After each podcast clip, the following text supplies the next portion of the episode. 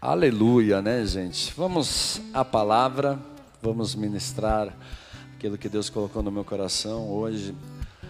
Queridos, eu estava me escrevendo e na metade da palavra, daquilo que eu estava escrevendo, Deus fez eu apagar. Fez eu apagar e fez eu mudar tudo o que eu tinha escrito. Eu, tipo, quem já escreveu numa folha de papel e daí depois de um tempo você teve que amassar e jogar no lixo e começar de volta? Alguém já viveu isso?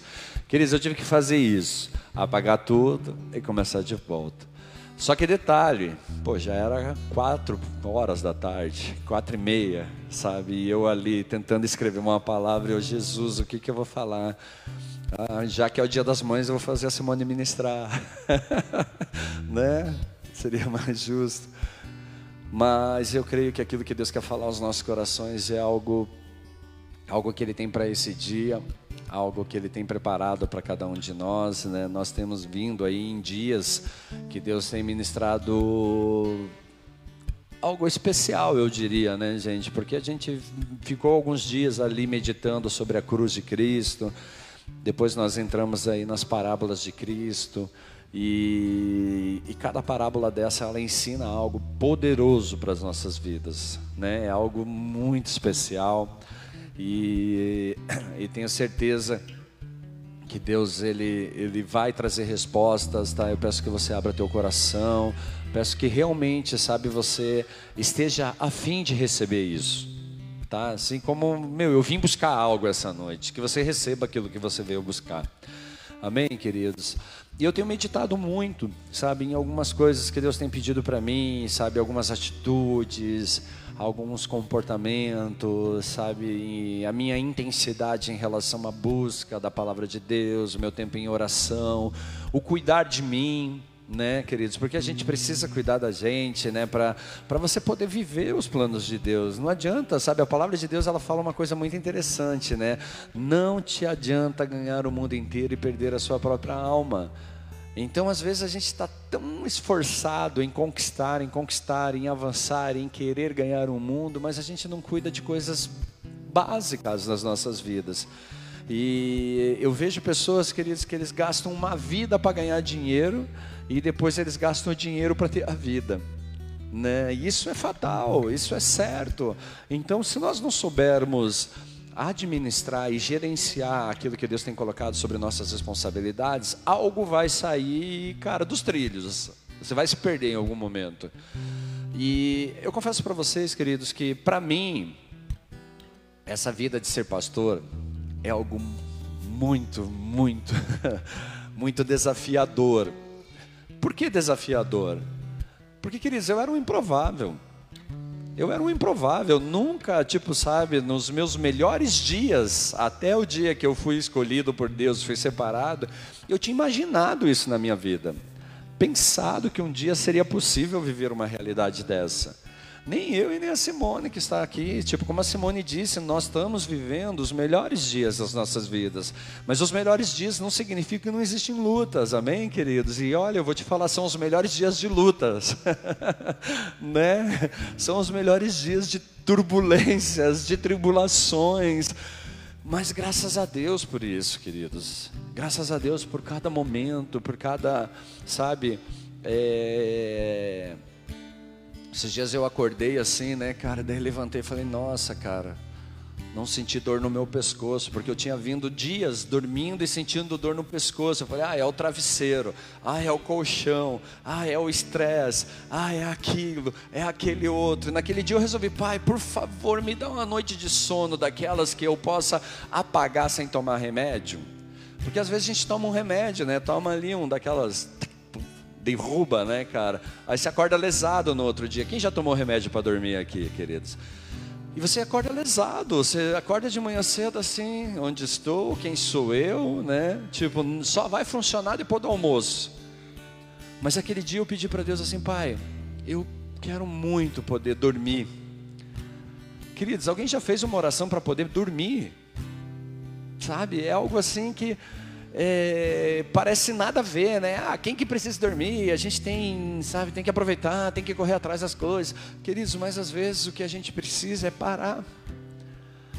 parar e contemplar aquilo que Deus tem dado para nós, queridos. Sabe, o pouco. Tem muita gente que é insatisfeito com o pouco. Mas às vezes o teu pouco é muito para outra pessoa, queridos. Às vezes o teu pouco, sabe? Tem gente que reclama, ah, hoje só tem arroz. Às vezes o teu arroz, queridos, é um banquete para quem tem fome. Né? Hoje nós comemoramos, sabe, o Dia das Mães. Quantos filhos gostariam de ter uma mãe para poder abraçar? Né? É verdade, sabe, cara? Às vezes a gente não valoriza o que a gente tem naquele momento. E daí quando a gente não tem, queridos, a gente fala assim, poxa, eu podia ter dito isso, eu podia ter falado aquilo, eu podia ter feito aquele outro, eu podia ter passado mais tempo, podia ter dito eu amo. Mas a gente não diz, a gente sabe, cai na, numas ciladas das nossas próprias vidas, queridos. Sabe? Hoje eu passei o dia com a minha mãe e confesso para você, eu evitava alguns momentos de família, porque, queridos, é difícil estar tá em alguns lugares onde você passa por experiências que te lembram o teu passado. E eu falei, cara, mas se eu não aprender a lidar com isso, eu nunca vou ter um tempo com a minha família. Eu nunca vou poder estar um tempo com meus filhos, eu nunca vou poder ter um tempo com a minha mãe, porque, queridos, é a realidade deles. Lembra que a gente falou esses dias, queridos? Nós estamos no mundo, amém? Nós não vivemos numa bolha, nós estamos no mundo, nós estamos inseridos no mundo onde muitas pessoas não conhecem Cristo. Mas nós conhecemos, e a palavra nos fala que nós somos a luz do mundo e o sal da terra. Então eu preciso ser a luz do mundo e o sal da terra em qualquer lugar, não é dentro da igreja, não é verdade? Então, queridos, a gente vai lá, passa um tempo, ora, e você vê assim que a família toda já sabe, é hora, hora de orar. Quem ora? O celo, eles me chamam de celo. O celo ora. Eu falei, mas por que eu oro? Ah, é porque tem que ser você. Por quê? Provavelmente eles veem alguma coisa em mim, né, gente? Provavelmente eles conseguem observar algo assim e falam assim: meu, você ora. Então é um momento especial, é um momento em que você tem que aproveitar, que você tem que curtir. E às vezes, queridos, a gente passa dias brigado, passa dias de mal, porque fulano falou mal de mim, porque Beltrano pensou isso sobre mim, porque Beltrano, sei lá, ciclano fez isso, aquilo, aquele outro. E queridos, o que, que acontece? A gente deixa a vida passar. A gente deixa a vida passar. E eu tenho aprendido isso, queridos. Que nem eu te falei, ser pastor para mim é um desafio, é algo que eu tenho aprendido após dia após dia. Eu tenho tido um relacionamento com alguns pastores da cidade e eu vejo os caras, os caras, meu, são pastores há 20, 30 anos. Eu ia falar 100 anos, não, não tem nenhum pastor de 100 anos. Mas tem pastores que, cara, têm uma caminhada. E posso dizer, tem muitos aqui dentro dessa igreja que tem mais caminhado no evangelho que o pastor de vocês. E é verdade, queridos. Mas o que eu tenho entendido nesse tempo, queridos, não é o quanto tempo você tem de caminhado no Evangelho, mas é o que você tem feito com o Evangelho. O que você faz com o Evangelho que lhe é oferecido. Não importa quanto tempo você tem de Evangelho, mas o que você tem feito com esse Evangelho, com aquilo que ele tem oferecido. Não importa se você leu a Bíblia dez vezes, vinte vezes, trinta vezes, Agora, se você conhece um versículo da Bíblia, o teu testemunho, queridos, diz respeito a isso, provavelmente você está fazendo mais do que muita gente que conhece muita palavra. E é isso que Deus tem me levado a pensar, a refletir, entendeu? A, a dar valor ao que realmente importa. Tinha uma época que eu ficava bravo com um monte de coisa, queridos. Sabe, ah, não fez, eu ficava bravo. Ah, fez, eu, tenho que fazer melhor, isso, aquilo. Queridos, eu simplesmente estou virando a página. E isso tem feito bem para mim, para minha casa, para minha família, a dar importância ao que realmente importa, a valorizar o que realmente precisa ser valorizado. Sabe, queridos, a gente não consegue mudar as pessoas, mas nós conseguimos mudar a gente. Eu consigo mudar a mim, eu consigo mudar as minhas atitudes, a minha maneira de pensar, a minha maneira de falar, a minha maneira de agir. Eu consigo mudar isso mas eu não consigo mudar as pessoas ao meu redor. Eu posso dar exemplos e essas pessoas olhar para mim e falar assim: poxa, isso é um bom exemplo. E talvez até querer seguir esse exemplo. Mas não é nas minhas forças que eu vou mudar ninguém. Não é nas minhas forças que eu vou fazer alguém, eh, convencer alguém sobre algo que ela precisa ou não precisa fazer, se aquilo é bom ou é ruim para ela. Eu não vou conseguir. Mas eu consigo, queridos, mudar as minhas atitudes. E eu quero te fazer uma pergunta, queridos. Quem aqui um dia já se sentiu Deus lhe pedindo para fazer algo que você acreditava estar além de suas capacidades. E então você ficou relutante. Ah, eu não vou fazer isso, não consigo. Eu não vou chegar lá. Não, isso é demais para mim. Meu, quem, meu, imagina eu fazendo isso. Quem já viveu uma coisa dessa?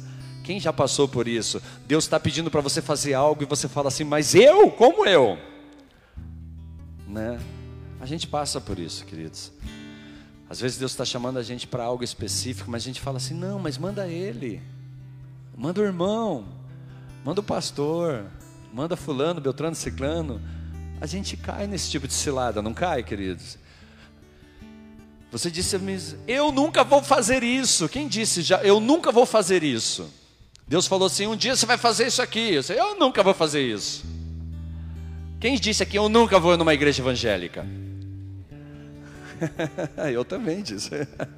Eu disse, eu nunca vou entrar numa igreja evangélica. Quem dirá ser pastor? Imagine eu, tipo, no meio da galera lá, né? Bem louco das ideias tal, ia e vinha e falava, um dia eu vou ser pastor. Nunca passou isso pela minha cabeça. Nunca.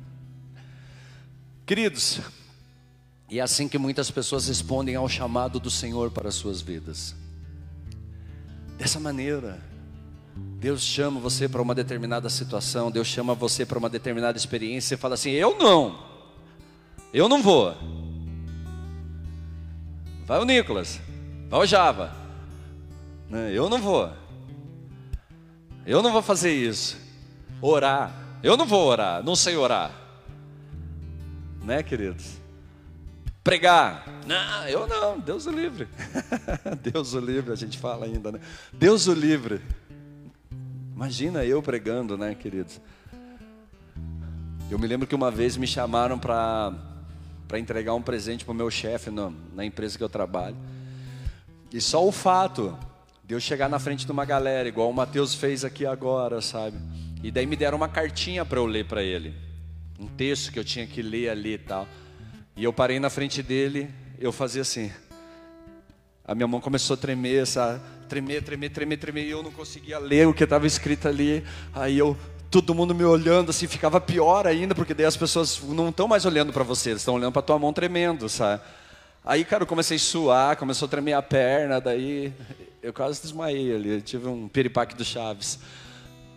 Mas, cara, eu respirei fundo, e daí eu pus o papel no, na mesa, e daí não dava para tremer ali, cara, apoiado na mesa, eu consegui ler.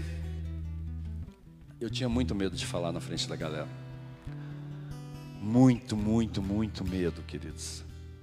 Vergonha de errar, vergonha de falar uma palavra errada.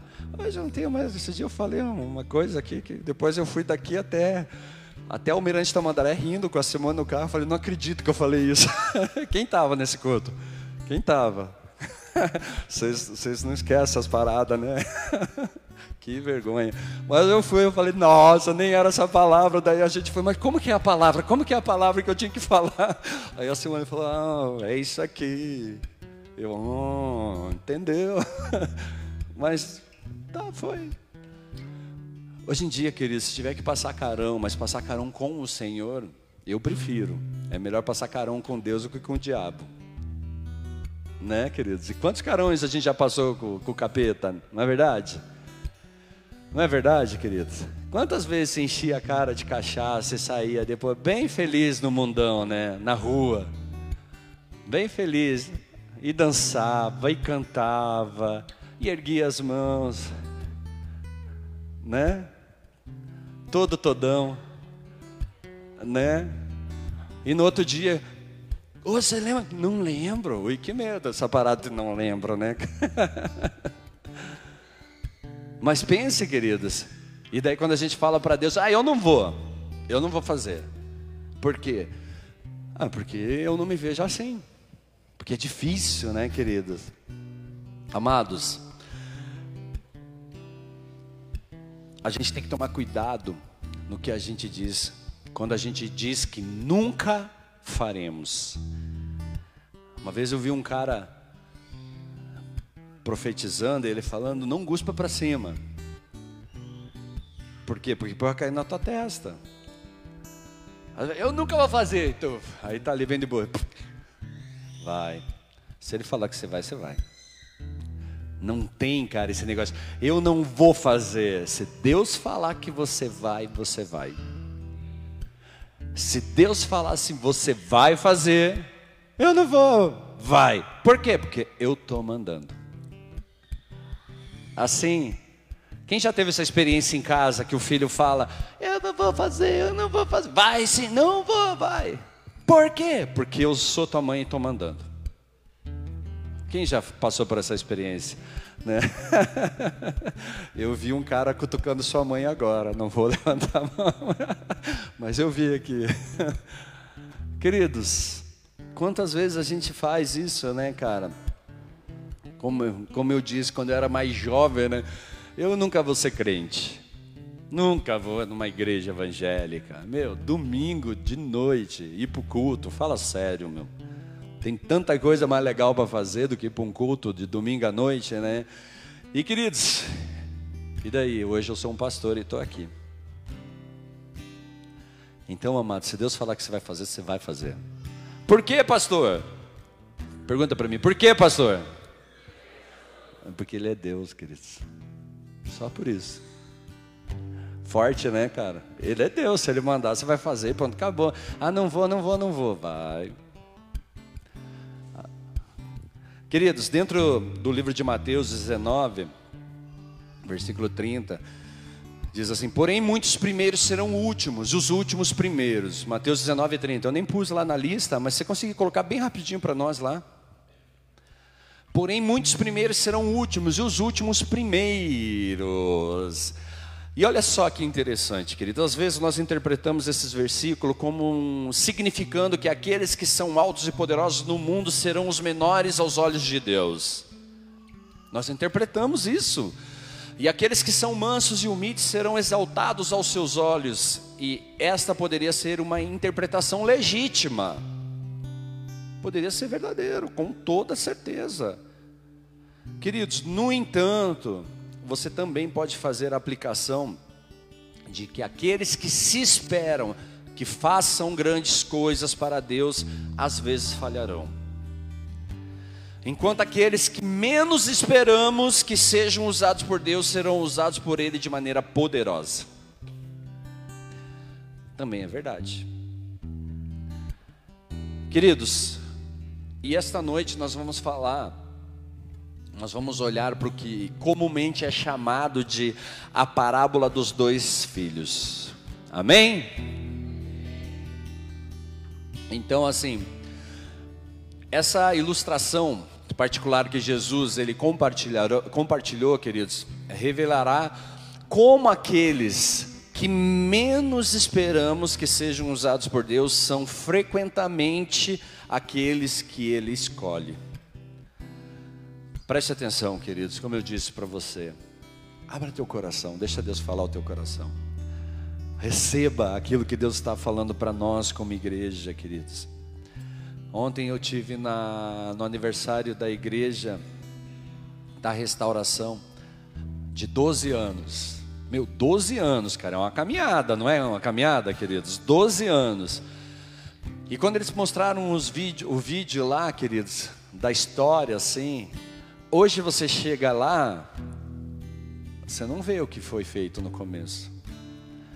Você não vê os pregos que foram pregados, né? as paredes que foram derrubadas, o suor, a dedicação, o joelho no chão, todo o empenho. E quantas vidas foram tocadas, alcançadas, queridos, porque alguém resolveu permanecer, alguém resolveu viver aquilo que Deus estava chamando ele para viver. E eu fiquei refletindo sobre aquilo ali, queridos. Nós estamos aqui desde 2015 na cidade. Desde 2015 começamos com uma célula, hoje nós somos uma igreja. Mas, queridos, de 2015 até hoje já são praticamente sete anos, né? Sete anos de caminhada. É uma história. É uma história de muitas vidas foram alcançadas, muitas vidas foram tocadas. Mas, queridos, alguns resolveram dizer sim. Algumas pessoas resolveram falar assim: vamos para cima. Isso não importa, tipo, uma coisa muito importante que, que até foi explanado ontem e que eu quero deixar: não importa se você chegou no primeiro dia ou se você está chegando hoje. Importa se você está dizendo sim para aquilo que Deus está te chamando, para aquilo que Deus está falando para você fazer, para o propósito de Deus na sua vida. Amém, queridos? Então, eu quero colocar, coloca lá para a gente Mateus 21, versículo 28 ao 31, pode ser, ao 30, 28, 29, é até o 30. Diz assim: E o que vos parece? Um homem tinha dois filhos. Chegando-se ao primeiro, disse: Filho, vai hoje trabalhar na vinha. Ele respondeu: Sim, senhor. Porém, ele não foi. Dirigindo-se ao segundo, disse-lhe a mesma coisa, mas este respondeu: Não quero. Depois, arrependido, foi. Até aqui, tá? Queridos, Jesus ele retratou aqui duas situações. Primeiro, um filho que se recusou a obedecer ao pai e ir trabalhar na vinha. Tá ali o, o versículo 29 e 30, ele fala primeiro do cara que disse não foi, depois ele fala do cara que, que falou que não ia, mas foi. Mas independente da ordem do versículo, que eles prestem atenção no que eu quero colocar aqui, tá? O cara disse que ia, ou melhor, o cara se recusou a ir, ele se recusou a obedecer ao pai, de ir trabalhar na vinha, mas por algum motivo ele se arrependeu, ele reconsiderou e foi trabalhar. Ele aceitou, tá bom, eu estou indo. Quantas vezes, queridos, nós observamos personagens na Bíblia que inicialmente viveram em oposição ao Senhor, mas depois acabaram fazendo a vontade de Deus. Já vimos esse tipo de comportamento em várias ocasiões, por exemplo, lá em Êxodo 3, 4, no, no capítulo 3 do capítulo 4, nós vemos que Moisés, ele ofereceu muitas desculpas para não poder ir como Deus lhe ordenou. Aí, queridos, é, o Senhor ele pede a Moisés que libertasse os israelitas da terra do Egito, mas ele estava relutante em obedecer mesmo que ele inicialmente não quisesse ir, nós conhecemos a história, finalmente ele fez o que Deus havia ordenado ele. Amém, queridos? Em Jeremias, capítulo 1, o adolescente Jeremias agiu exatamente como Moisés. Ele disse ao Senhor que ele era jovem demais para fazer aquelas coisas de Deus, que não era o tempo dele, como que ele poderia ser o profeta das nações. E ele não quis obedecer, mas nós conhecemos a história que no final ele foi. E considere Paulo, queridos, lá no livro de Atos nós lemos a história de Paulo, ele perseguiu a igreja primitiva, matando seguidores inocentes, inocentes seguidores de Cristo, e ele estava vivendo, queridos, em desafio contra Deus, em oposição a Deus, mas o Senhor o humilhou, tirando sua visão no caminho de Damasco. Vocês conhecem a história. Depois Paulo começou a pregar Cristo a aqueles a quem ele havia perseguido anteriormente. Será que essa história tem alguma coisa a ver com a gente? né? Eu não vou, Deus. Não quero ir, não vou fazer odeia os crentes, né? E hoje você está onde? Pregando, evangelizando, cuidando das crianças no Águias, indo para a rua, vestido de palhaço. Cara, Deus é louco. A gente olha para toda essa situação, a gente vê, né, cara? Eu não vou fazer, vai. E vou te dar uma ajudinha ainda. Vou vestir você de palhaço. Só porque você disse que você não vai. Não que seja mal, queridos, glória a Deus. Glória a Deus por esse ministério. Mas o que eu estou querendo dizer aqui, que Deus faz. Não importa a tua vontade, queridos. Importa que Ele faz. Então, queridos, lá em 1 Coríntios 15, 9 e 10, nós lemos assim: Porque eu sou o menor dos apóstolos, que mesmo não sou digno de ser chamado apóstolo, pois eu persegui a igreja de Deus, mas pela graça de Deus sou o que sou, e a sua graça, que me foi concedida, não se tornou vã. Olha só, queridos, que ele está dizendo. Eu não sou digno de ser chamado apóstolo, mas, porém, eu sou o que sou. E a sua graça que me foi concedida não foi vã, não foi à toa que eu fui separado, não foi à toa que eu fui escolhido, não foi à toa que eu fui chamado não foi à toa que ele pegou e me pinçou entre milhares e me colocou aonde eu estou. Não foi à toa que você está nessa igreja. Não é à toa que você foi chamado para ser sacerdócio real, para ser nação santa, para ser geração eleita. Não é à toa que ele te chamou, querido. Aí ele continua: Antes trabalhei muito mais do que eles. Você não queria ir não foi quando eu chamei. Pelo contrário, ainda foi perseguidor. Mas a minha graça te alcançou. E agora você trabalha muito mais do que aqueles que vieram. Oh, aleluia, glória a Deus. Dá uma salva de palmas a Jesus, porque Ele está falando de você, queridos. Ele está falando de você. Não quis vir quando eu te amei? Ah, vamos trabalhar então? Glória a Deus, né? Deus é muito bom. Né? Todavia, não eu, mas a graça de Deus comigo. Ele termina o versículo. Queridos, o Senhor ele tem uma maneira de escolher os humildes, os excluídos, os oprimidos e até, diga para essa pessoa que está ao teu lado, os desobedientes.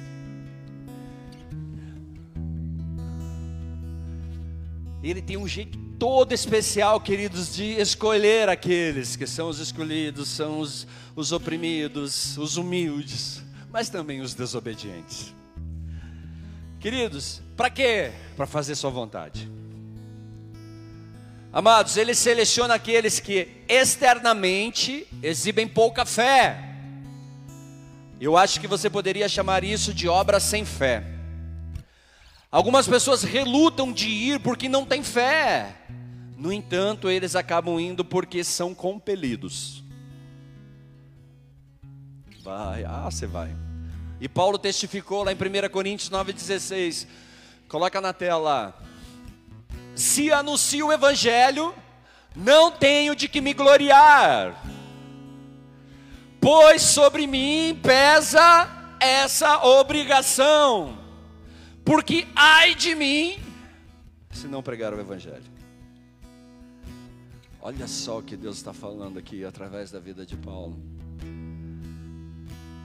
Está se gloriando, queridos, do que? É tua obrigação. E olha o que Paulo fala sobre o seu chamado.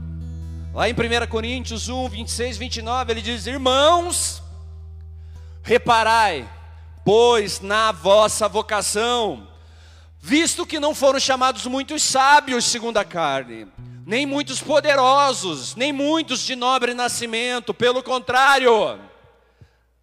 Queridos, aí agora é para você, tá? Deus escolheu as coisas loucas do mundo para envergonhar os sábios, escolheu as coisas fracas do mundo para envergonhar as fortes. E Deus escolheu as coisas humildes do mundo e as desprezadas e aqueles que não são para reduzir a nada as que são, a fim de que ninguém se vanglorie na presença de Deus. Amém, queridos? Glória a Deus, vamos aplaudir o Senhor, amados. O Senhor às vezes escolhe aqueles que são humildes, mas Ele também escolhe os desobedientes, relutantes em fazer a Sua vontade.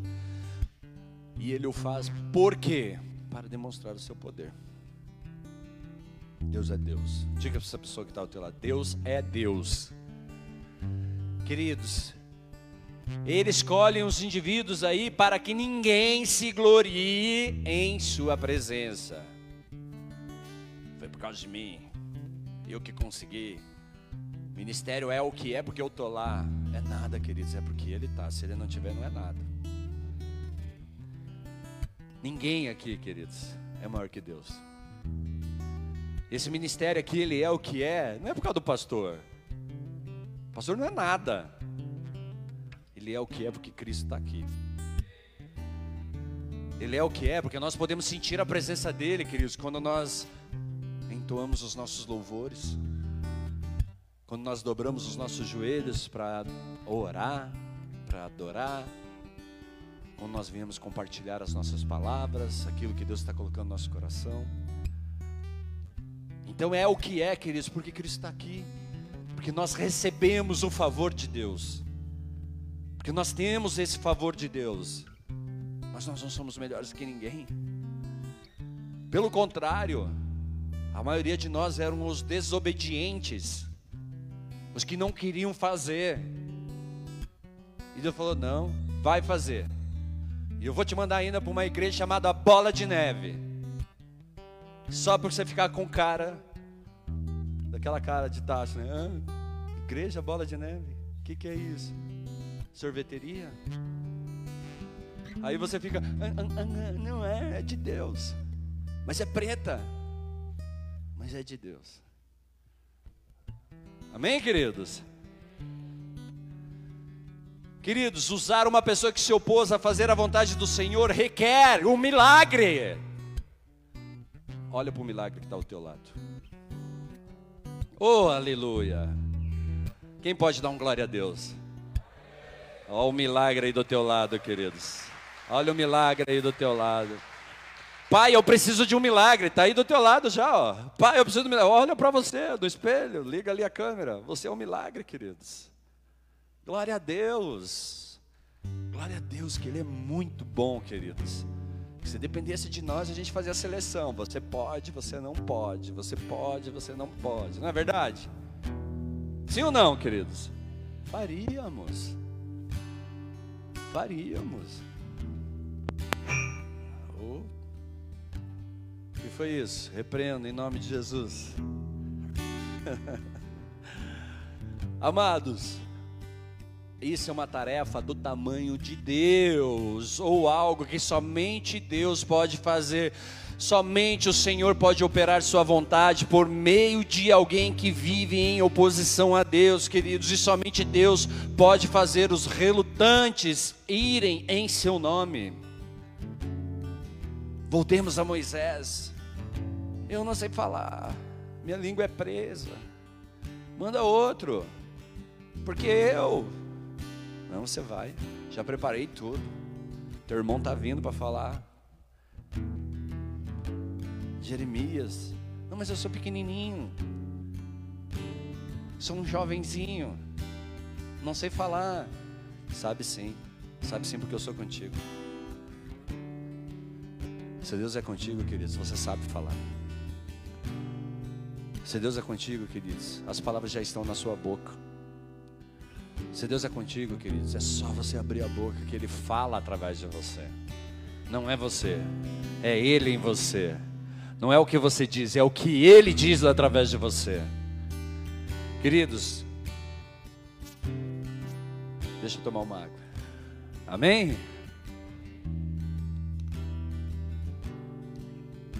Um líder verdadeiro, líderes, um líder verdadeiro e seguro provavelmente será aquele que não deseja liderar, mas é forçado a uma posição de liderança pela pressão interna. Que pressão é essa?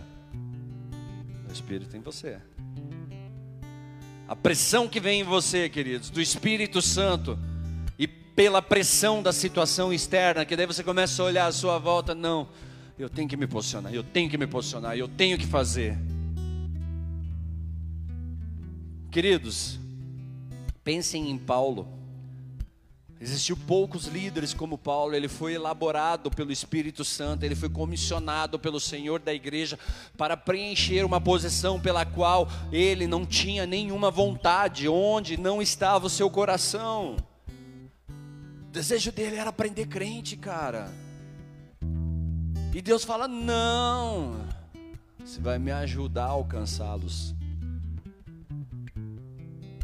Então, queridos, o Espírito Santo veio sobre ele, queridos, e conduziu a ser quem ele foi, a se tornar na pessoa que ele é. Eu acredito que pode ser, queridos, aceito como algo a ser observado, que o homem que é ambicioso para liderar, ele é desqualificado como líder. Porque, queridos, é Deus quem levanta. É Deus quem separa, é Deus quem capacita, é Deus quem escolhe, é Deus que molda, é Deus que trabalha, que quebra o vaso, que constrói o vaso, que enche de óleo. É Deus, eu na minha força eu não consigo fazer nada, queridos. Na minha força, queridos, mal eh, nem vontade de vir e tem. Mas Deus, Ele vem, queridos, espremendo, Ele vem apertando, Ele fala: Você vai, por quê? Porque eu te chamei, porque eu te comissionei. Você vai viver aquilo que eu te chamei a viver. Você vai passar pelo processo, sim. Vamos observar, queridos. Agora o outro, o outro filho, Mateus 21, 29. Ele respondeu sim, porém não foi. Queridos, aqui observamos como o segundo filho diz que iria trabalhar na vinha, no entanto, ele não fez. Muitas vezes encontramos pessoas na vida que consideramos grandes servos do Senhor, e esses indivíduos são altamente visíveis, talvez tendo até uma posição elevada na sociedade, amados. Eles estão sempre se socializando, se dando bem com os outros, falam de grandes coisas que o Senhor lhe mostrou, eles fazem promessas incríveis que nunca se cumprem. E Jesus disse, Mateus 7,15: Acautelai-vos dos falsos profetas, que se vos apresentam disfarçados em ovelhas, mas por dentro são lobos roubadores. Nós precisamos estar atentos, queridos. Lembra da parábola do joio e o trigo? Quem lembra? Qual era a reflexão?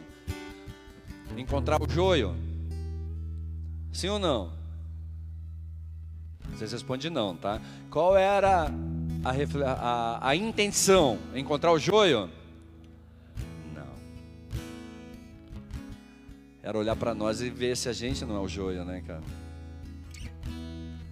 A moral da história ali, queridos, não é você procurar o joio dentro da igreja, é você ver se você não é o joio. E aqui, queridos, a moral da história é muito parecida. Será que nós somos ou melhor, quem nós somos nessa história. Eu não vou, mas eu fui compelido pelo Espírito Santo a ponto de me arrepender daquilo que eu estava fazendo para correr da presença de Deus. Eu falei, agora eu vou. Eu vou fazer o que eu tiver que fazer. Eu nunca esqueço da minha oração quando eu dobrei meu joelho e falei: Senhor, a minha vida te pertence, faça dela o que o Senhor quiser. Queridos, é uma oração muito séria. Faça dela o que o Senhor quiser. E às vezes eu quero lembrar a Deus, ou melhor, eu tento, sabe, fugir daquilo ali e falar assim: ah, deixa eu fazer isso aqui. Não, você falou que a minha vida, que a tua vida me pertence e eu vou fazer dela o que eu quiser. Não é o que eu quero, é o que ele quer. Por quê? Porque eu falei para ele que ele ia fazer. Eu disse: não, faça o que o senhor quiser. Aí eu falo, tá bom, vou fazer. Vou fazer o que eu quero com a sua vida. E o que Deus quer é ruim, queridos? Sim ou não? Sim ou não, queridos? Sentiu uma certa dúvida. Depende, né? Depende a quem o meu corpo está entregue. Pode ser ruim, pode ser bom aos olhos de quem está olhando, queridos. Viver a vontade de Deus, sendo inspirado pelo Espírito Santo, é uma coisa muito boa. Agora, viver a vontade de Deus na dependência da carne é uma coisa horrível. Por quê? Porque ele vai falar, não, aí não, aí dói. Aí você vai vai tomar um choque se você pôr teus dedinhos. E a gente faz. Queridos, enquanto a posição, preste atenção nisso, enquanto uma posição for honrada acima do discipulado, é natural vermos pessoas honrando ambiciosos sobre os obedientes. Queridos, muitas vezes tendemos a pensar que aqueles que parecem promissores ou que dizem que irão são os que são grandes no reino de Deus e em seu serviço. Tenha em mente, amados, no entanto, que mesmo que alguém pareça incrível e obediente, isso não significa que realmente seja, pois as, as, as aparências, elas podem enganar. Amém? Diga para essa pessoa, e as aparências enganam, meu querido. E muito.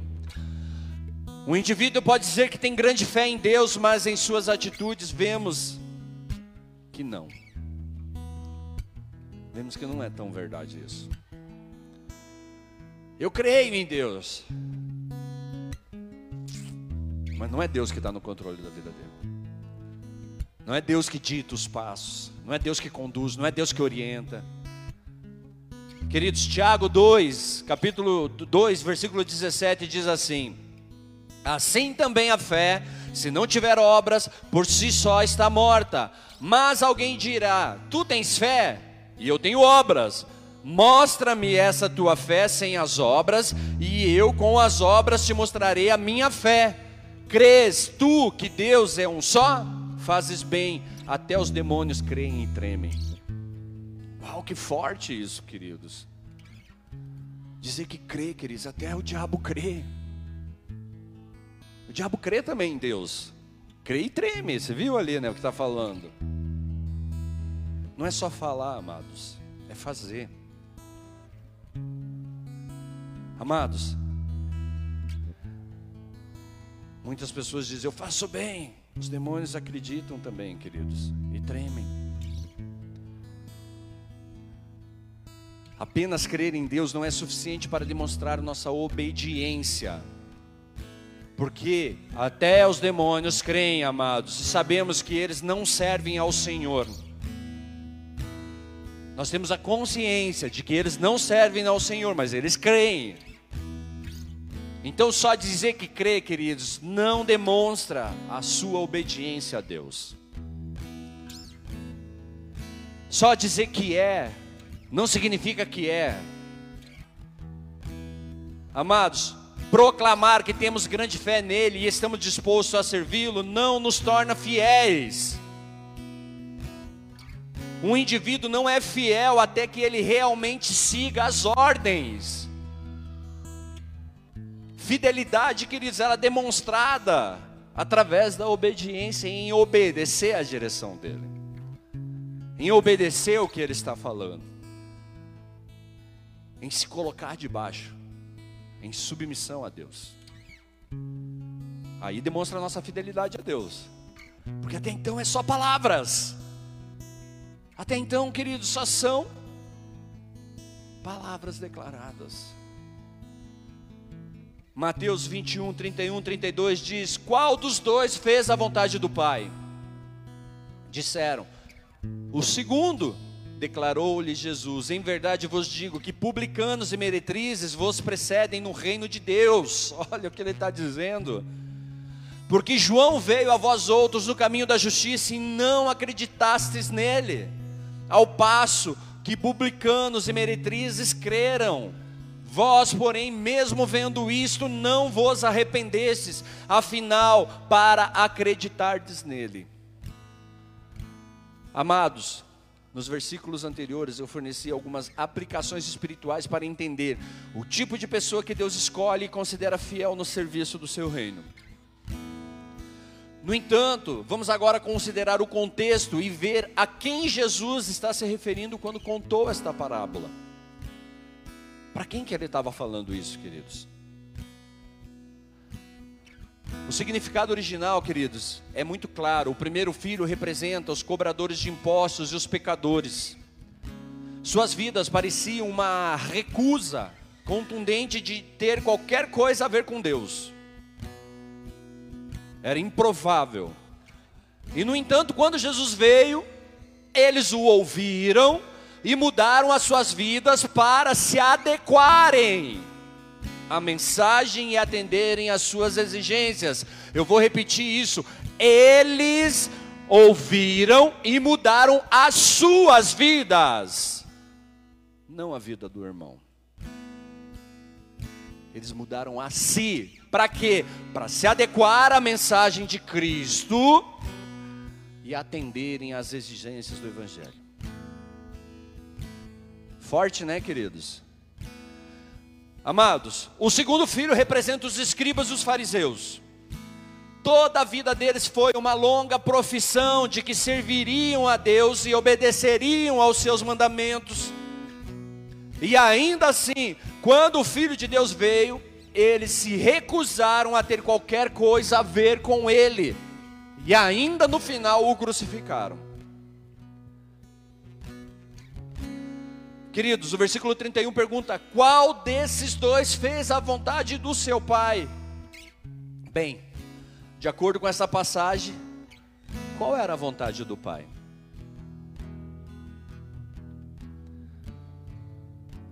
É uma pergunta que nós precisamos responder. Qual é a vontade do Pai? Porque como eu sei que se estou fazendo a vontade do Pai, se eu não sei qual é a vontade do Pai? Como eu sei se eu estou atendendo às expectativas, às exigências de Deus a meu respeito, se eu não sei qual é a expectativa e a exigência de Deus? Põe na tela o versículo 28 para nós, fazendo um favor.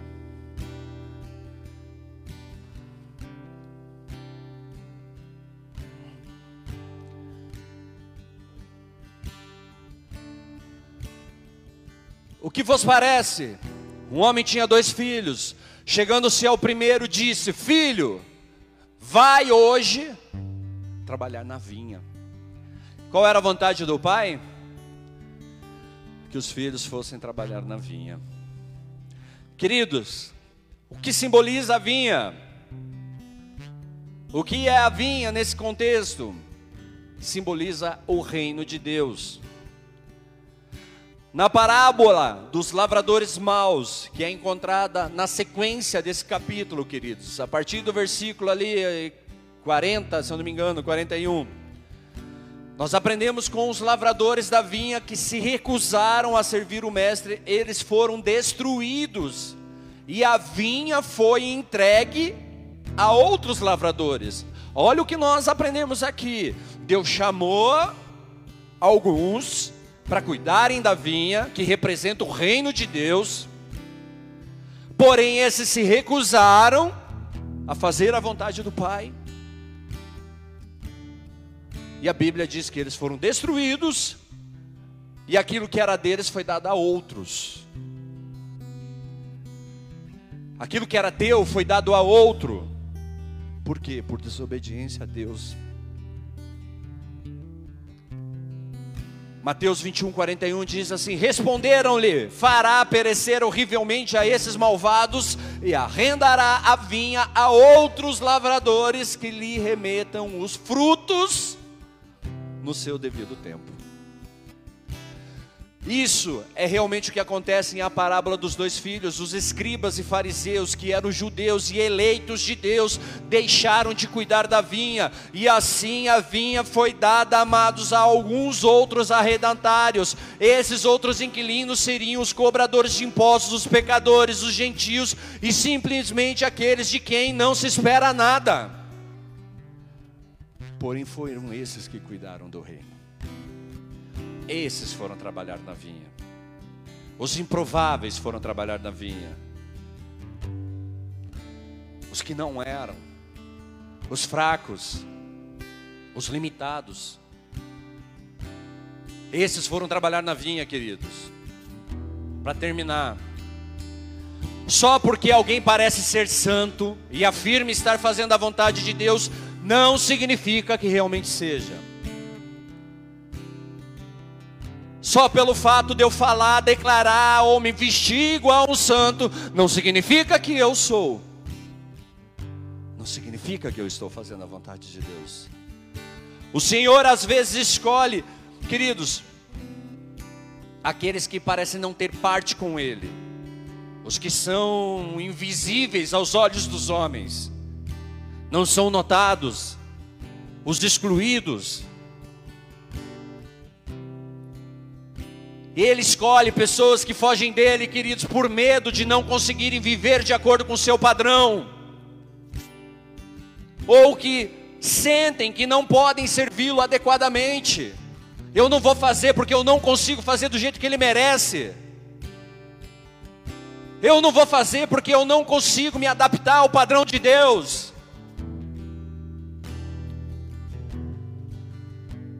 Ele escolhe esse tipo de indivíduo porque eles têm a atitude certa, amados.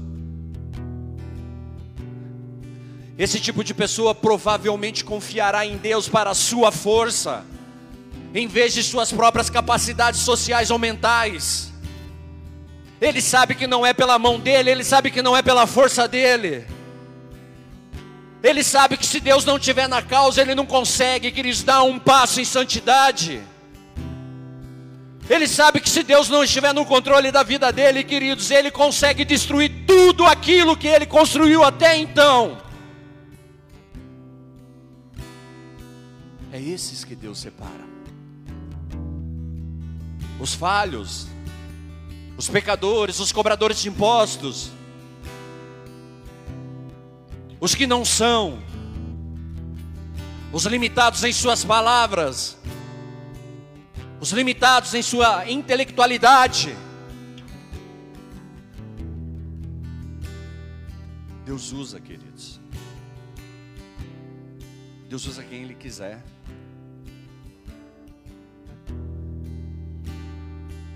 Se você está fugindo do serviço do Senhor, quero te dizer uma coisa: Deus não vai parar de persegui-lo. Se você está fugindo de Deus, queridos, eu quero te dizer uma coisa: Deus não vai parar de persegui-lo. Deus não vai parar de ficar tocando, batendo aí, ó, tec, tec, tec, tec.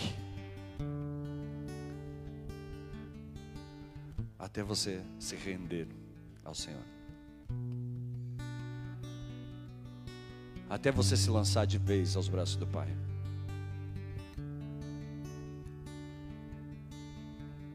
Ele precisa de pessoas que percebam que são inadequadas para seu serviço. Por quê? Porque ele usa pessoas assim. Mas isso não significa que você precisa permanecer inadequado, porque ele te capacita. Ele te traz as instruções, ele te traz o conhecimento, ele te traz todas as ferramentas que você precisa para cumprir o propósito dele. Ninguém que é um grande homem de Deus hoje, queridos, era um grande homem de Deus quando foi chamado por Deus. Mas eles se permitiram ser usados por Deus, eles se permitiram receber o que Deus tinha para a vida deles. Hoje nós vemos homens muito capacitados que sabem ensinar, que sabem ministrar, que sabem, queridos, se movem debaixo de dons espirituais. Mas um dia, queridos, eles tiveram que dizer sim para aquilo que Deus estava falando para eles. Um dia eles ergueram a mão e falaram: Eis-me aqui, Senhor. E eles não tentaram convencer Deus, queridos, a se adaptar a eles eles falaram: Deixa que eu me adapto ao Senhor. Deixa que eu me moldo aquilo que o Senhor deseja de mim. Queridos, em última análise,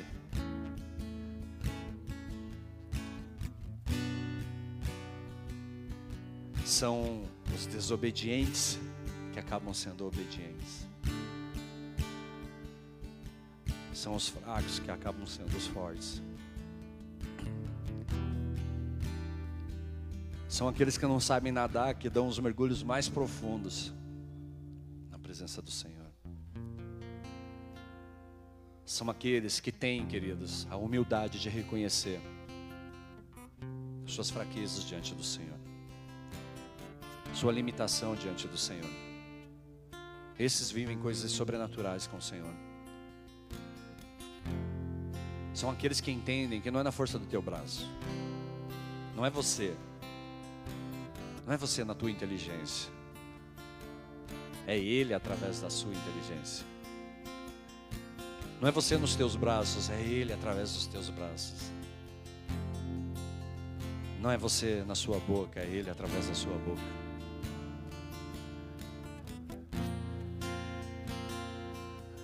Eu te encorajo essa noite a desacelerar. Que é isso que Deus está pedindo para mim, desacelere, Marcelo. E quem me conhece, quem anda do meu lado, sabe que essa eu acho que é uma das coisas mais difíceis que Deus está pedindo para mim.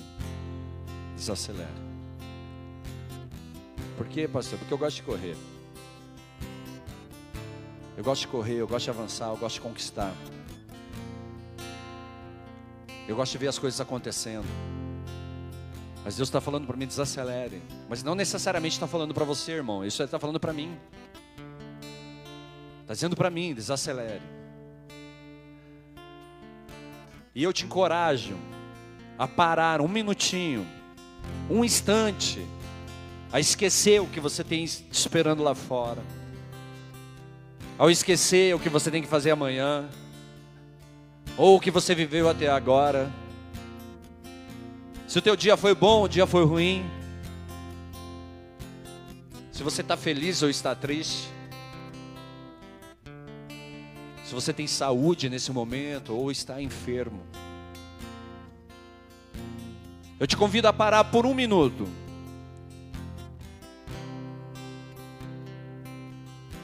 Por um minuto ouvir a voz dele. Porque não são, não, não são minhas palavras que te convencerão a nada, queridos.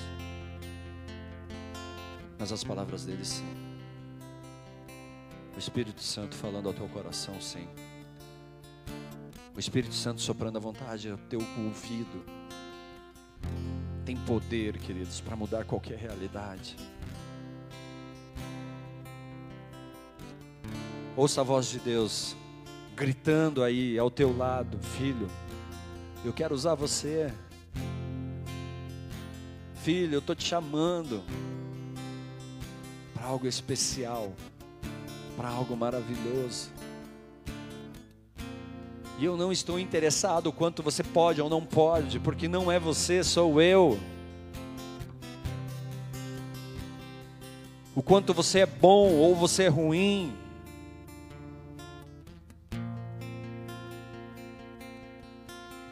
Deus ele transforma todas as coisas, queridos. Ele muda toda a realidade, todas as realidades. Santo Deus. Fica com os teus olhos fechados por um instante.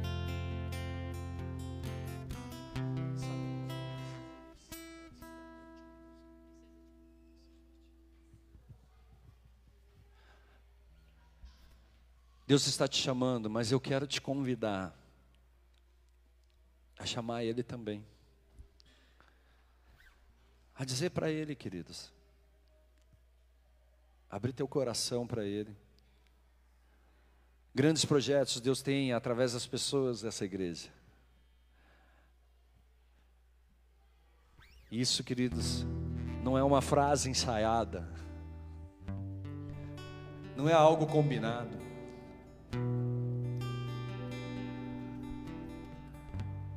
Algo que o Espírito Santo nos fala. Quando nós vemos aqueles homens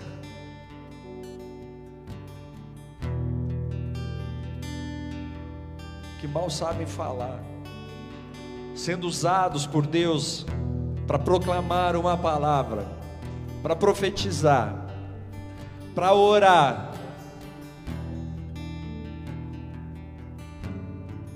quando nós vemos aqueles homens e mulheres com seus dons, seus talentos, que foi dado por Deus, se prostrando diante dele, se humilhando diante dele e declarando: sem o Senhor não vou. Sem o Senhor não vou.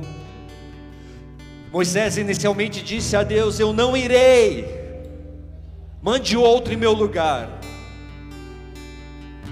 Mas Moisés passou a viver experiências com Deus, passou a ter experiências com Deus, a ponto de chegar para Deus e falar: Se o Senhor não for, eu não vou. Se o Senhor não estiver aqui, eu não irei.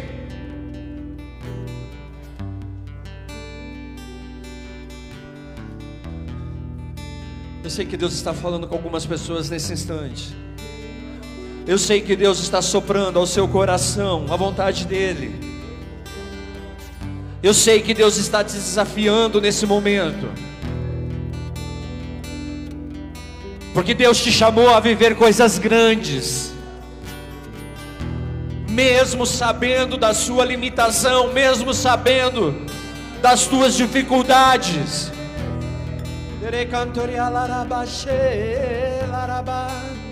Oi, Andra Narabase. Oi, Ababadu, Andra Narabashi, Cantori de Aradai. Santo Deus, Preciso de ti. Precisamos de ti. Preciso do teu perdão. Precisamos de ti, Senhor. Preciso de ti.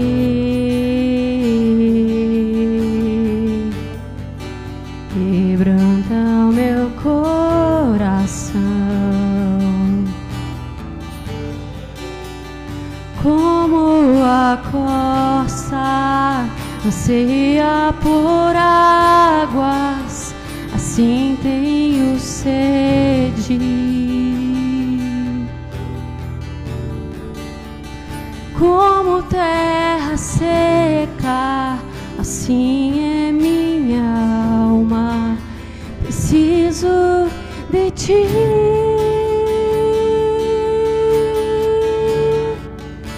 Distante de ti, Senhor, não posso viver.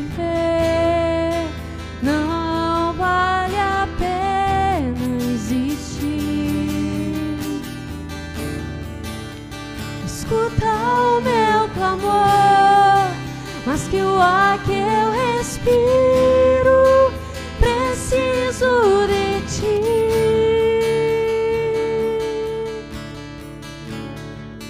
Não posso esquecer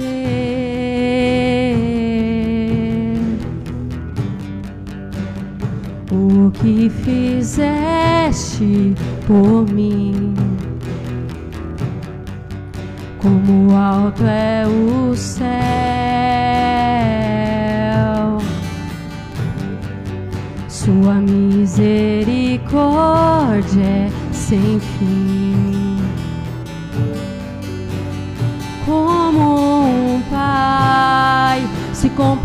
compadece dos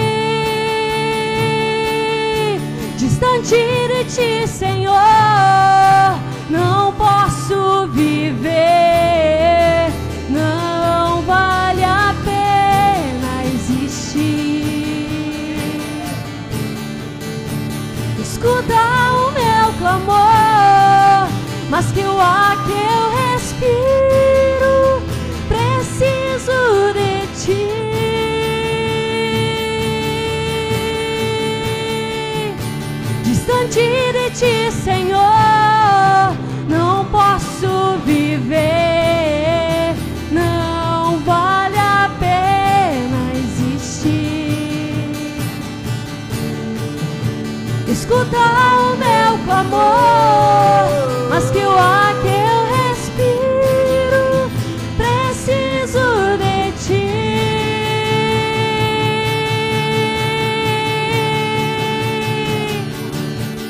E as lutas vêm tentando me afastar de ti.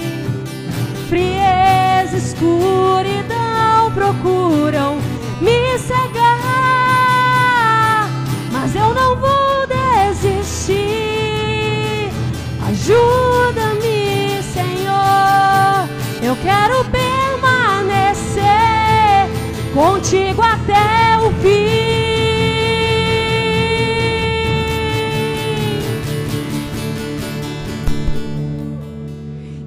Distante de ti, Senhor, não posso viver. Não vale a pena existir. Escuta o meu clamor, mas que o ar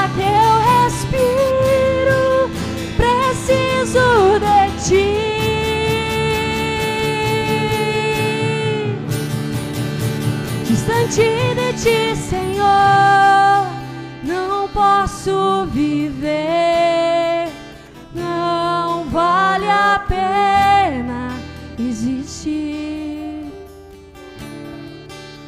Escuta o meu clamor, mas que o ar que eu respiro preciso de ti.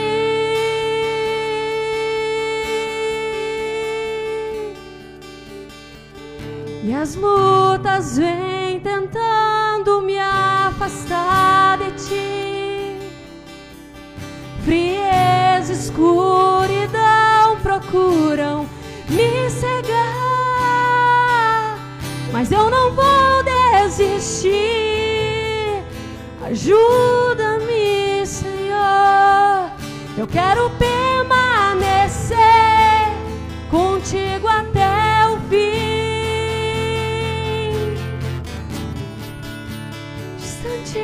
ti, Senhor, não posso viver. Não vale a pena existir. Escuta o meu clamor, mas que o ar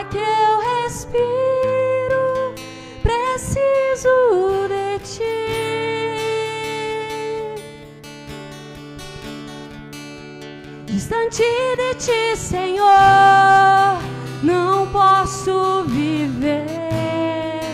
Não vale a pena existir.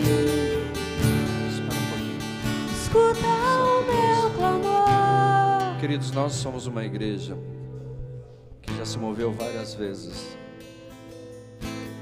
debaixo de atos proféticos. Nós cremos em profecias, nós cremos no Espírito Santo, nós cremos no agir de Deus.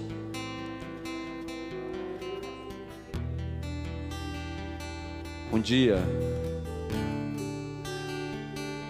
nós éramos apenas um bando. Bando de homens e mulheres sem direção que saía declarando o reino de Deus, pregando o evangelho, sem ao menos saber para que onde estavam indo, só debaixo de uma direção de fé. E Deus ele foi operando, foi operando, foi operando. Ele foi curando. Ele foi transformando.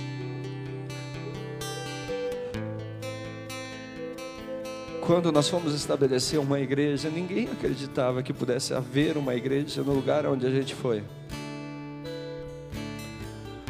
Mas a gente foi lá, em fé. Nós erguemos as nossas mãos para aquele lugar e falamos: aqui será a nossa igreja.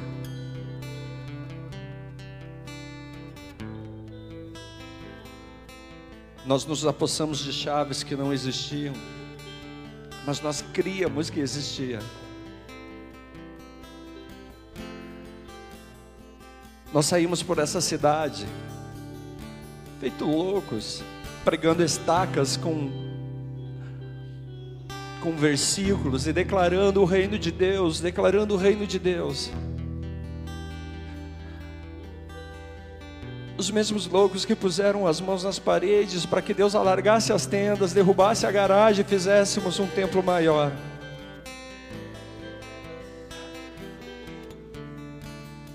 Os mesmos loucos que olhavam para cima do prédio e declaravam que será o ministério infantil. Os mesmos que não tinham um telão e olhavam para o lugar atrás do pastor e falavam: Olha o nosso telão. E ele nem existia aos nossos olhos, mas aos olhos de Deus já estava lá.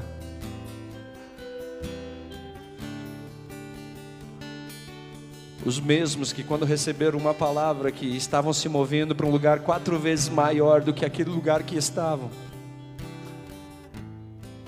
deram passos de fé e vieram para frente desse prédio aqui, colocaram os pés ali na frente e declararam: Este é o lugar aonde o Senhor estabelecerá a sua igreja.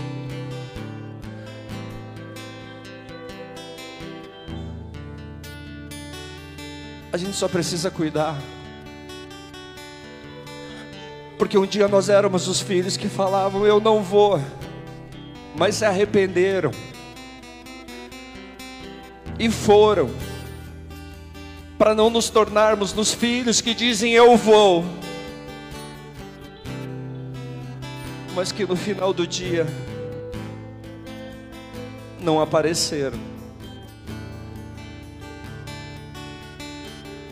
Porque o início de uma caminhada, ela não dita o fim dessa caminhada.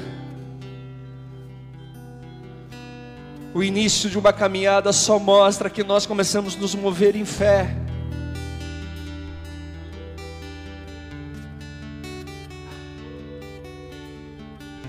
E por algum motivo, queridos, por algum motivo nós paramos. Muitos de nós paramos. Por algum motivo, muitos de nós hoje estão com medo de viver a vontade de Deus. Estão com medo da responsabilidade que vem ao assumir um compromisso com Deus.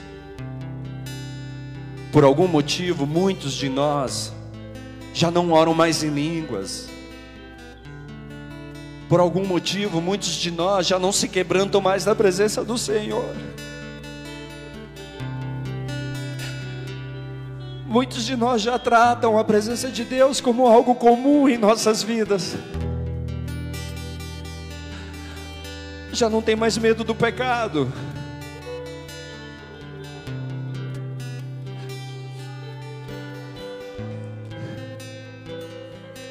E eu quero te convidar, igreja. Como um dia nós nos movemos em fé. Como um dia nós demos passos de fé, mesmo sabendo para onde nós, nem sabendo para onde nós iríamos, simplesmente andando, simplesmente caminhando, porque sabia que a nuvem da glória de Deus estava ali.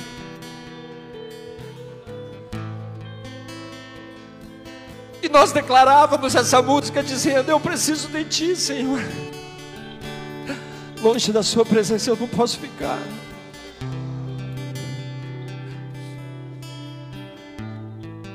E a gente foi dando passos e passos na presença dEle. E hoje a gente clama, não afaste a sua presença de nós, Senhor. E por que, que Deus desejaria afastar a sua presença de nós? Porque em algum momento nós paramos de fazer aquilo que nós fomos chamados para fazer.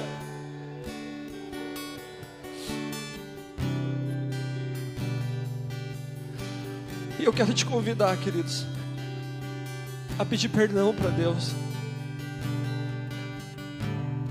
Num ato profético. Se você quiser, não estou te impondo isso. Mas aonde você estiver, se você quiser ficar no teu lugar, se você quiser vir à frente, se você quiser ir para os lados, mas que você possa se prostrar diante da presença de Deus que você possa se ajoelhar diante de Deus nesse momento, queridos, e pedir perdão a Deus. Peça perdão a Deus como igreja. Peça perdão a Deus como família. Peça perdão a Deus, queridos, por aquilo que nós estamos deixando de fazer.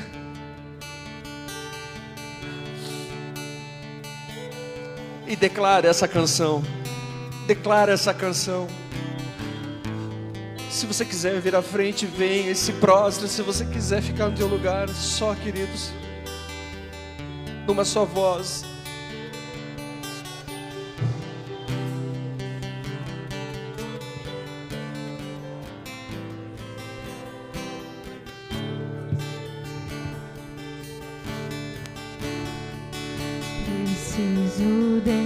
De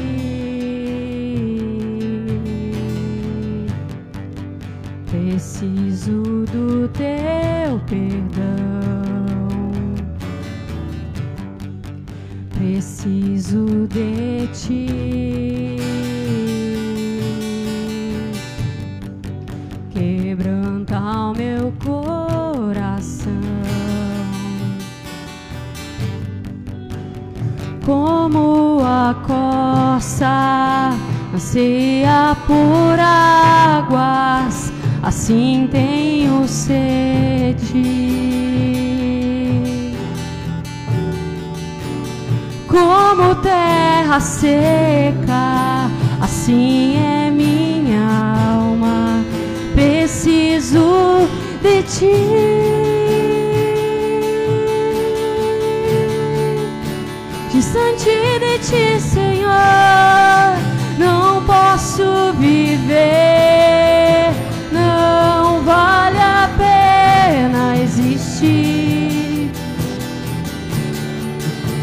Escuta o meu clamor, mas que o ar que eu respiro, preciso de ti. não posso esquecer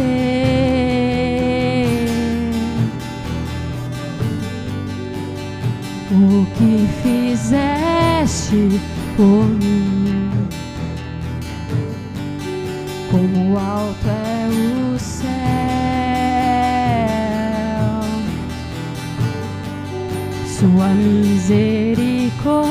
Misericórdia é sem fim.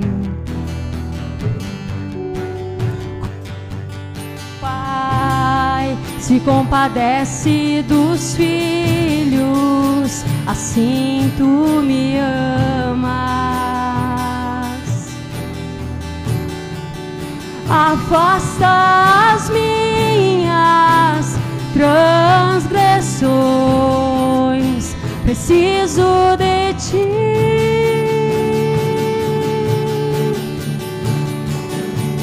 Distante de ti, Senhor, não posso viver, não vale a pena existir. Escuta o meu clamor, mas que o ar que eu respiro, preciso de ti.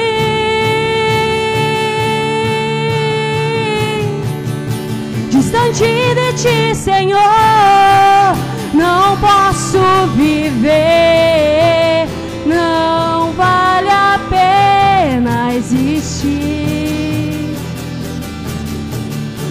Escuta o meu clamor, mas que o ar que eu respiro,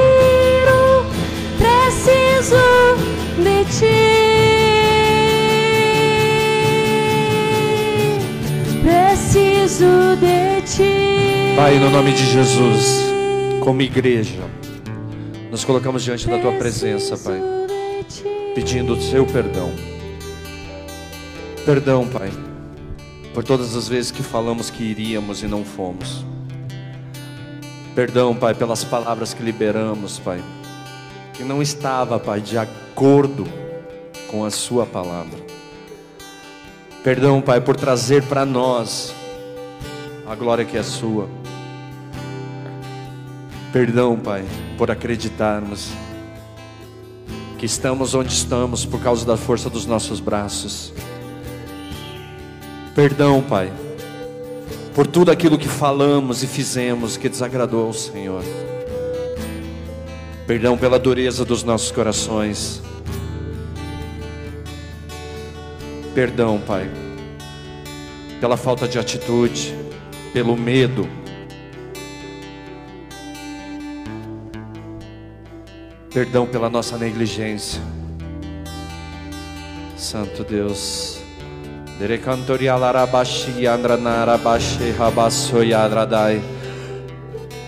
Como pastor da igreja, Senhor, como profeta dessa casa, Pai, eu declaro em nome de Jesus um novo tempo para essa casa, Senhor.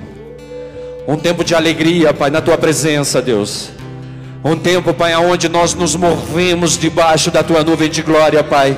Assim como nós sempre vivemos, Pai, assim como nós andamos, Pai, assim como nós começamos, nós nos colocamos de novo, Pai, debaixo da tua presença, debaixo das tuas asas, Pai, debaixo da tua glória, Deus, em nome de Jesus. Em nome de Jesus Cristo, Pai. Eu profetizo vida, Pai, aonde há morte, Pai. Eu profetizo vida, Pai, aonde há morte em nossos corações, em nossos pensamentos, Pai. Em nome de Jesus Cristo, Pai. Eu declaro por terra, Pai, toda e qualquer intenção do diabo, Pai, de paralisar, Deus, os teus projetos, Pai, sobre essa igreja, através dessa igreja, Deus, em nome de Jesus. Nós somos aqueles que foram escolhidos, foram separados por Ti, Deus, em nome de Jesus, Pai. Nós precisamos de Ti, Deus. Nós sabemos da nossa dependência de Ti, Pai. Nós sabemos que sem o Senhor nós não conseguimos, Pai. Por isso nós cantamos, Deus. Precisamos de Ti. Precisamos da Sua presença, precisamos do Seu poder, precisamos da Sua glória. Então vem, Jesus, vem, Jesus, vem, Jesus, vem, Espírito Santo de Deus. Mas que eu preciso de Ti.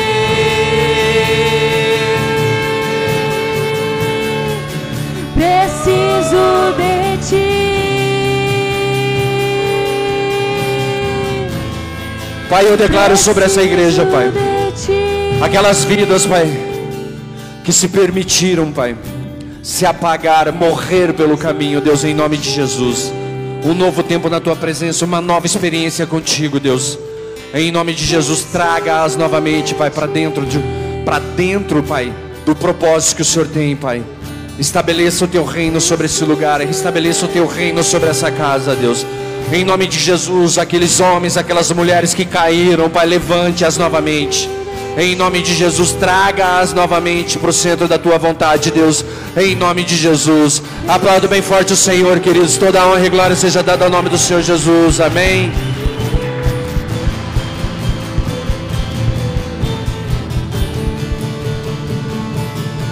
Amém, amém. Vamos terminar, queridos. Glória a Deus. Tu és santo, Deus, tu és maravilhoso, Pai. Obrigado por esse tempo. Obrigado, Pai, pela palavra. Obrigado, Deus, pela manifestação do teu poder, da tua glória entre nós, em nome de Jesus Cristo. Queridos, você pode dar a mão para alguém? Dá a mão para alguém. Vamos orar de mão dadas hoje, em nome de Jesus, como um corpo. Amém? Vamos nos alegrar, queridos, na presença de Deus, em nome de Jesus. Vamos nos alegrar diante da presença do Senhor. Amém? Amém, queridos? Então é isso aí, movimento quem está feliz. Glória a Deus.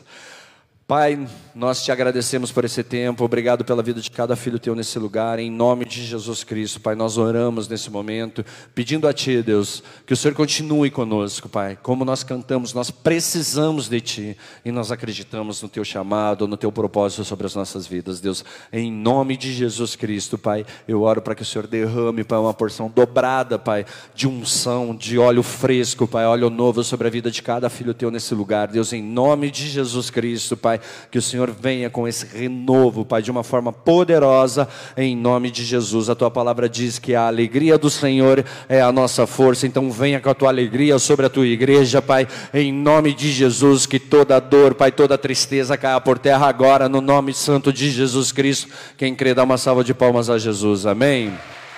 Queridos, eu só quero fazer uma oração para aquele que nos visita hoje. Amém? Ou se você ainda não fez essa oração aceitando Jesus Cristo na sua vida, amém? Queridos, É, a palavra de Deus diz que se você crer em Jesus Cristo e confessar com a sua boca que Ele é Senhor e Salvador, então você é salvo. E eu quero orar nesse momento com você, te convidando a entregar a sua vida a Jesus Cristo. Amém? Queridos, eu gostaria somente que você fechasse os teus olhos e colocasse uma mão no, sobre o teu coração, amém? E repetisse essa oração que diz assim: Senhor Jesus, eu creio que Tu és o Filho de Deus e que o Senhor morreu na cruz por mim. E essa noite, eu declaro: Tu és o único, suficiente Salvador da minha vida. Amém. Pai, em nome de Jesus, obrigado por esse momento, obrigado por essas vidas, abençoe a cada um aqui, Deus, em nome de Jesus, dê as experiências dos seus filhos, Deus, para que eles possam, Pai, estar debaixo, Pai, dessa unção, caminhando, Pai, diante do teu caminho, em nome de Jesus. Amém, querido? Levanta sua mão direita. Que o amor de Deus, a graça de Jesus, a comunhão do Espírito seja contigo. Que Deus te abençoe, te leve em segurança para sua casa.